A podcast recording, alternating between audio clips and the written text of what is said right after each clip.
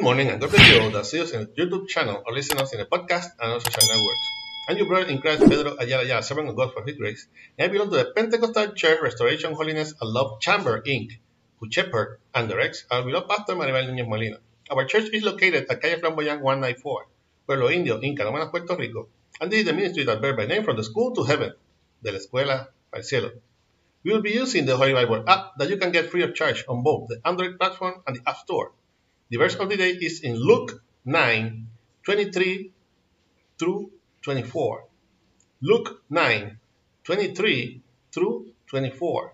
This is the International Standard Version and reads like this The powerfully Word of God is read in the name of the Father, the Son, and the Holy Spirit. Amen. Then he told all of them, If anyone wants to come with me, he must deny himself, pick up his cross every day and follow me continuously. Because however wants, whoever wants to save his life will lose it. But how, whoever loses his life for me, for my sake, will save it.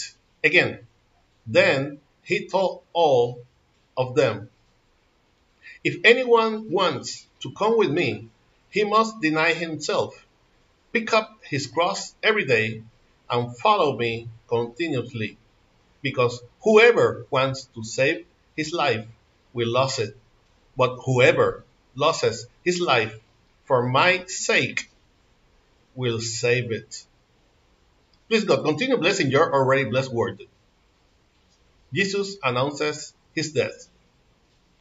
It was necessary for us that Jesus the Son of God, to preach his death without wanting to establish some order of priority. We must first mention that prophecy will be established when his sign was fulfilled. Those people, as one of the twelve disciples, Thomas, will believe in it because they saw the miracle. It was necessary for us that Jesus announced his death for his disciples to prepare and continue the path Jesus had begun with bringing his, his holy gospel, continuing the hope of salvation, and training new disciples to work in the Lord's vineyard. It was necessary for us that Jesus, as part of his legacy and teachings, to learn by his own example that by being at the service of the Lord as he was, we denied ourselves to a life according to the expectations of the world. We take our afflictions or our crosses, knowing that in Christ Jesus that burden becomes lighter because the Lord will always be with us to help us. Do not leave the way the glory of God because of the problems you face.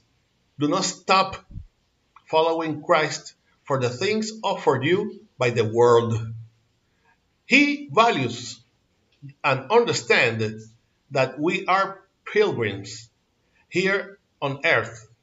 And if we persevere in the march with Christ, we will reach the goal of the promised land, which is eternal. Amen. I hope that this short exhortation will serve as a reflection and strength to your life in this morning that the Lord has made. For prayer to our email, ministerio de la escuela cielo at gmail.com. You can also get us on YouTube and listen us in the podcast in Facebook. Remember to like and share us to support this ministry. If you have not already did, subscribe to this channel from Monday to Friday we will give what we receive by grace. This was your brother in Christ, Pedro Ayala Ayala, servant of God for his grace, and we will see each other in the next year if Christ has not come to seek us as a church yet. Hoping that our prayer and prayers to a greater come from the school to heaven, de la escuela al cielo. God bless you all.